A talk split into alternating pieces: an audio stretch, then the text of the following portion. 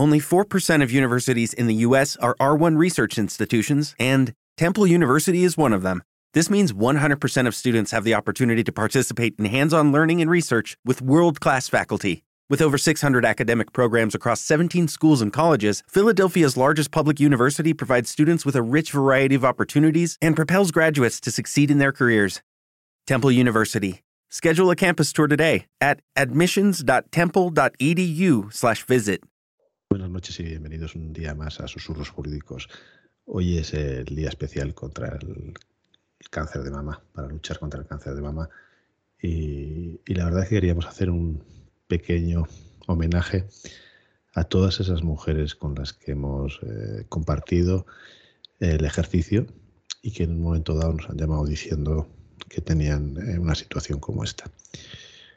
Eh, desde, desde la abogacía se está luchando por conseguir que los trabajadores, los abogados, las abogadas tengamos los mismos derechos que cualquier otro trabajador, que tengamos derecho a una baja por enfermedad, que tengamos derecho a cuidarnos y que tengamos derecho a, mejorar sin estar preocupados por nuestra profesión. Eh, todos los que habéis tenido una persona con cáncer sabéis la implicación que significa eso. Todos los que habéis, uh, tenéis cerca una persona con cáncer y sabéis que cuando eh, llega una persona con cáncer a la abogacía o cuando tiene cáncer y es abogada, cáncer de mama, por ejemplo, todo lo que tiene que dejar en ese momento es espectacular. Y las experiencias que hemos tenido a lo largo de estos años, pues, eh, pues bueno, pues son muy duras, pero también muy gratificantes en algún momento. Yo he visto eh, mujeres han desarrollado una fuerza espectacular de lucha entre esos momentos de dureza y he visto cómo los abogados y las abogadas de su entorno les han ayudado a salir adelante sin pedir nada a cambio.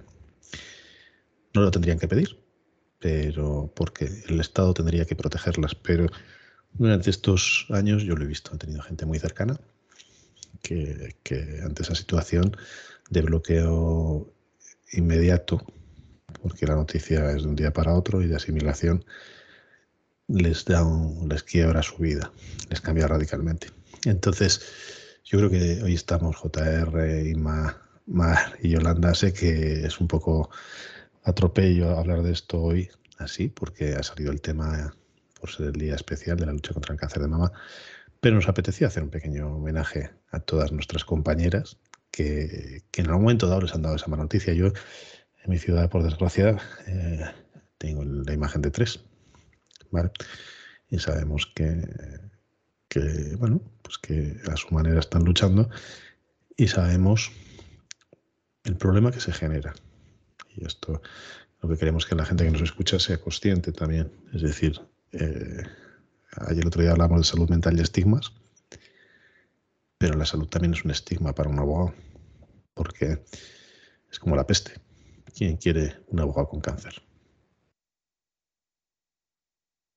¿Quién lo quiere? Seamos egoístas. Ah, ¿Y, cómo, sale de esa situación? Además que es una enfermedad que evidentemente físicamente te merma, no solo mentalmente, y que pues cuando hay quimio, hay radio y demás, pues, pues la caída de pelo, el cambio de aspecto, todo eso, pues quizás volvemos a lo que decíamos el otro día, ¿no? En, lo de salud y abogacía. Esa imagen del abogado superpoderoso, la abogada superpoderosa, de repente la pierdes. Y como tú dices, pues la gente dice, bueno, estás enfermo, puede ser que siga, que no siga, no sé si tiene fuerzas, y no son conscientes de todos los apoyos que tenemos alrededor, quizás, ¿no? Pero, y que tampoco es justo que porque tengas una enfermedad encima tengas que dejar de trabajar. Eh, con lo que siempre decimos, nosotros o somos autónomas o pertenecemos a la mutualidad en su mayoría, ¿no? Es lo lógico eh, ser empleados, bueno, en grandes despachos y demás, pero la mayoría de la abogacía en España realmente son despachos propios eh, y al final, pues eso, pierdes tu, medio de vida y, son tantas cosas a la vez que yo creo que es difícil salir. Por eso creo que cuando tenemos un compañero que está así, nos volcamos todos porque nos vemos reflejados en que nos puede pasar a cualquiera. No sé qué pensáis. Nos volcamos, nos volcamos todos, pero también digo una cosa, es que tendríamos que tener una normativa una normativa que nos amparase y que hoy por hoy es absolutamente insuficiente.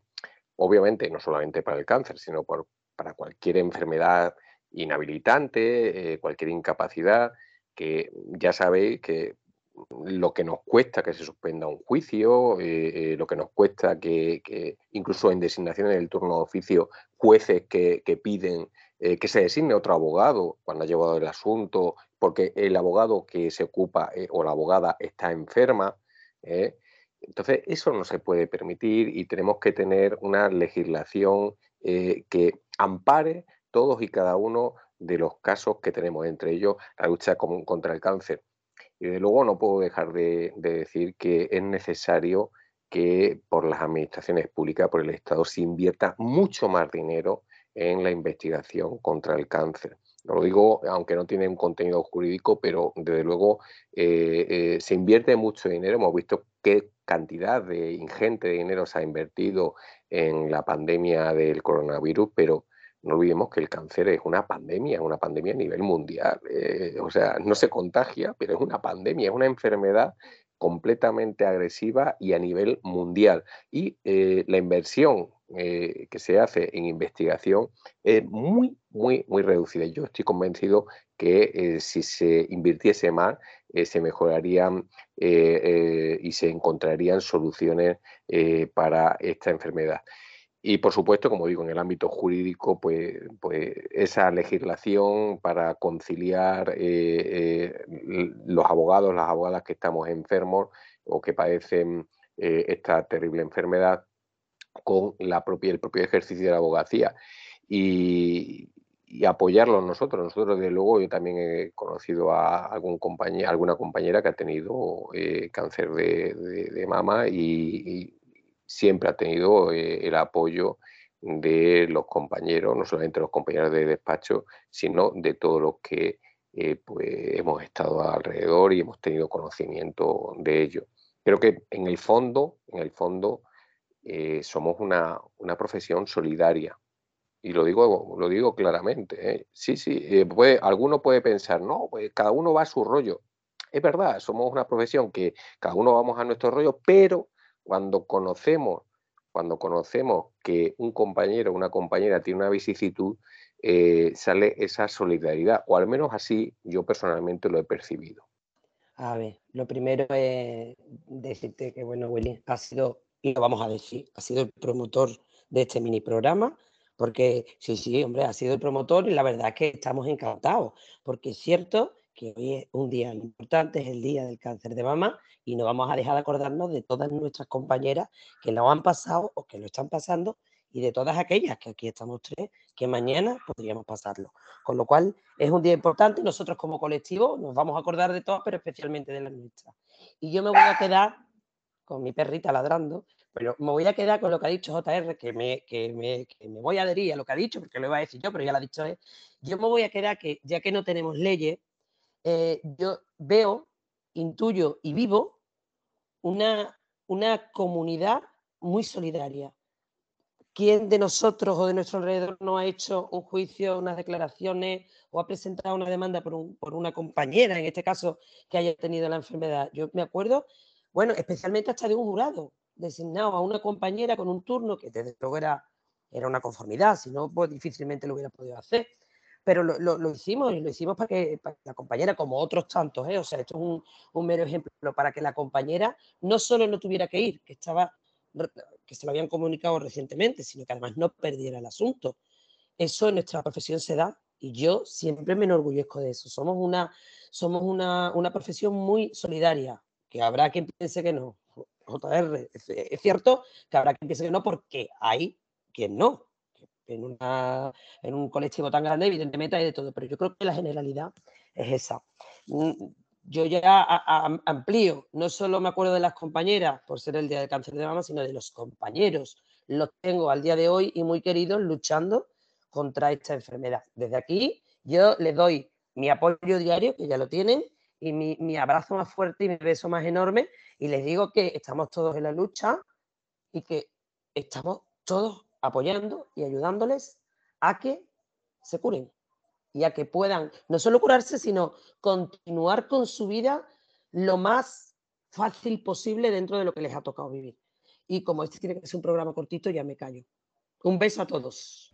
Sí, yo, bueno, mm, por supuesto, todo lo que estáis diciendo coincido plenamente. Creo que efectivamente mm, eh, somos un colectivo que nos apoyamos entre nosotros, pero creo que precisamente nos apoyamos entre nosotros porque no tenemos el apoyo externo. Entonces, eso nos hace eh, ver que nos puede pasar a cualquiera y por eso nos apoyamos más entre nosotros.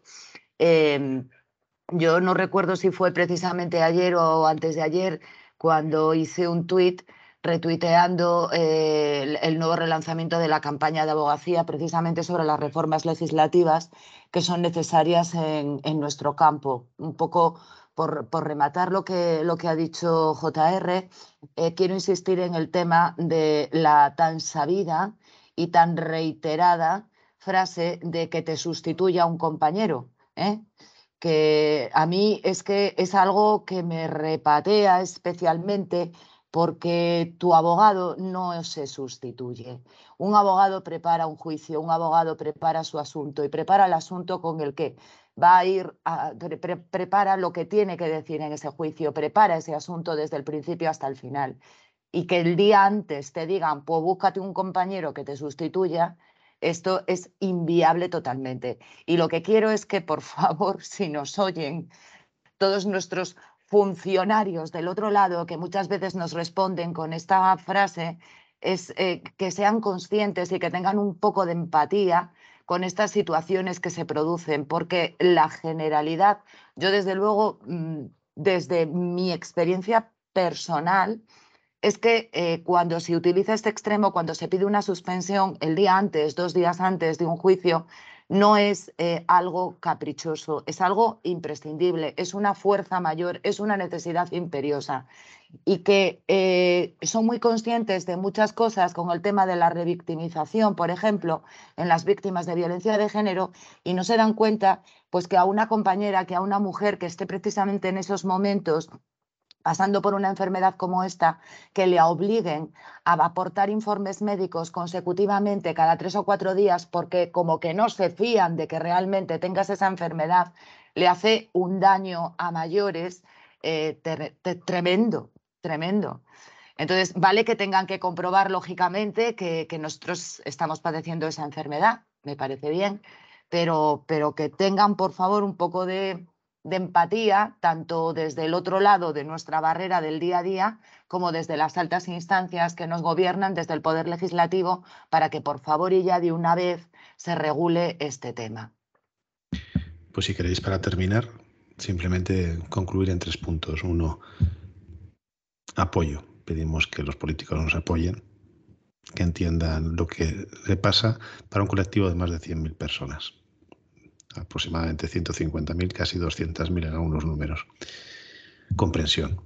Pedimos comprensión a los jueces, a los LAG, a los funcionarios, para que sepan que en el momento que estamos denunciando una situación como esta, nos apoyen con su comprensión y con sus actuaciones. Y tercero, a los compañeros, que sabemos que no lo pueden decir públicamente, porque desgraciadamente perderían clientes, pero que cuenten con nuestra confianza para contárnoslo en privado, que no están solos. Así que con eso terminamos el programa. Buenas noches y hasta la próxima.